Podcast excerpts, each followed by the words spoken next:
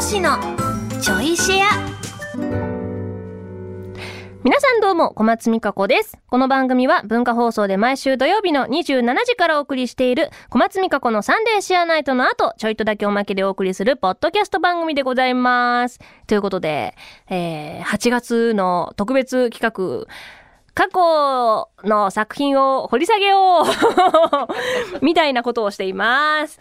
ということで、1から4の中から数字を一つ選んで、その中で該当する作品についてちょっとお話しすると思い出しながら。1から4か。え、ちょっと待って。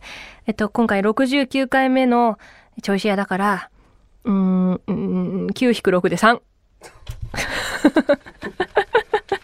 3は、なんじゃろうな。アルドノアゼロうわ懐かしいアルドノアゼロアルドノアって何年だ ?2014 とか？5?4? でも多分そんぐらいだと思う。に、に、8、9、8年前。8年前。2014。ピンポン。アルドノアゼロか。えー、っとね、えっとね、あー待って、えっとね、あ、そう、まずね、オーディションなんですけど、オーディションがあったのが、なんかね、自分の誕生日ライブの日の朝とかだったような気がすんだよね。違ったかな？すっごい前の。なんかそれ言ってからライブに行った覚えがあるんです。だから朝一で行ったんですよ。オーディションに。確か。アルドノアゼロ。いや、絶対そうだったと思う。確かね、その時タイトルが違って、あの、仮タイトルみたいな感じで、アルドノアゼロじゃなかったんです。なんか、火星のプリンセスみたいな感じで、あの、まあ、けもちろんね、そういう話なんですけど、そう。だから、すごい印象に残ってました。受かるかなっていうドキドキと、ライブあんだよな、この後ドキドキみたいな。あの、いろんな、いろんなドキドキがありましたね。で、インコだけだったかな、受けたの。インコだけだった気がする。確か、テープ出してスタジオ行った覚えがあるんで、ダブルオーディションで、インコちゃんで受けた覚えがありますね。で、決まってありがたいことにっていうところで、で、確かね、収録もね、あのね、リッスンやってた時かなんかで、2014とかだから、で、朝帯だったんですよ。リッスン終わった次の日の。だからリッスン終わりで、家帰って、朝4時とかに帰って、お風呂入って寝て5時で、で、朝10時からだから、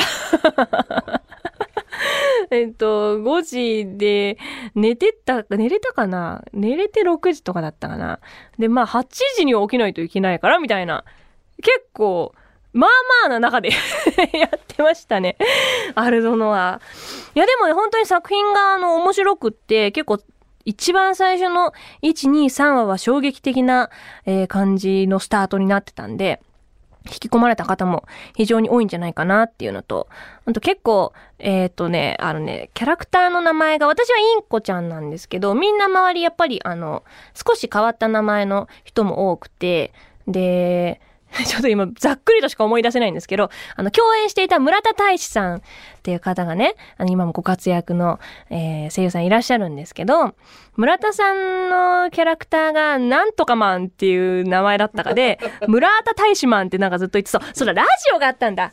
そのアルドノアゼロのラジオで、なんかあの、みんなちょっとその、なんかあだ名じゃないですけど、考えてた時があって、それでそのキャラクター名と自分の名前を被せた名前をなんか作ってたんですよ、確か、確かその時。で、村田大志マン、村田大志マンってずっと言ってて、私の中で村田さんを毎回脳内で思い出す時に村田大志マンになってしまう現象がアルドノアゼロで生まれるっていう。そ ううですね。そんなことがありましたね。うん。あと、アフレコはまあ、その時ね、みんな一斉にバーッとやってたわけで、結構キャラクターもどんどん1期、2期でね、増えていったりとかして、あ2期とか、第2クールか、第2クール入った時とかは結構みんなで、あの、朝アフレコだったんで、早めに終わったらちょっとお昼ご飯食べに行こうか、みたいなことをしてましたね。なんか何人かで行ったな。えっ、ー、と、賢章くんとか、花江くんもその時いたかな？花江くんと、あと三沢幸香ちゃんと、くまちゃん、くまちゃん一緒にご飯行ってた、行ってたかな？なんかね、何人かでご飯にも行ってましたね。すごい記憶を今。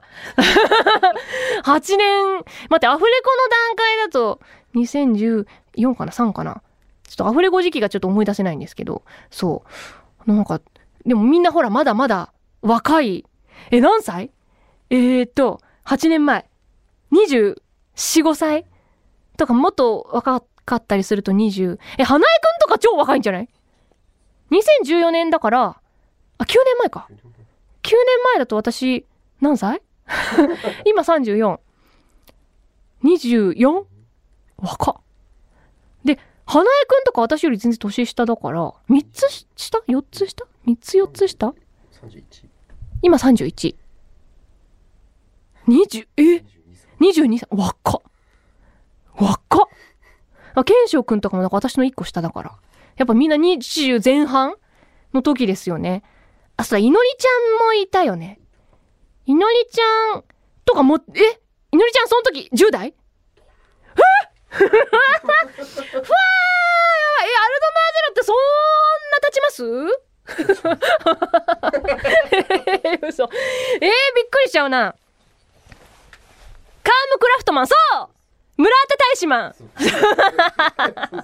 村田大使マンで覚えちゃったからな なんかそんなことしてましたね。みんな結構和気あいあい楽しい作品でしたね。イベントとかもちょこちょこみんなでね、行ったり、あの、集まったりとかできてね。はい。なんか世代が集まった熱い作品だったなっていう印象があります。はい。はあ、若か さあこのチョイスやもお別れの時間となりました。改めてこの番組の本放送は文化放送地上波と超 A&G プラスで毎週土曜27時からです。ラジコでは1週間タイムフリーで聞くこともできますのでぜひこちらもご利用ください。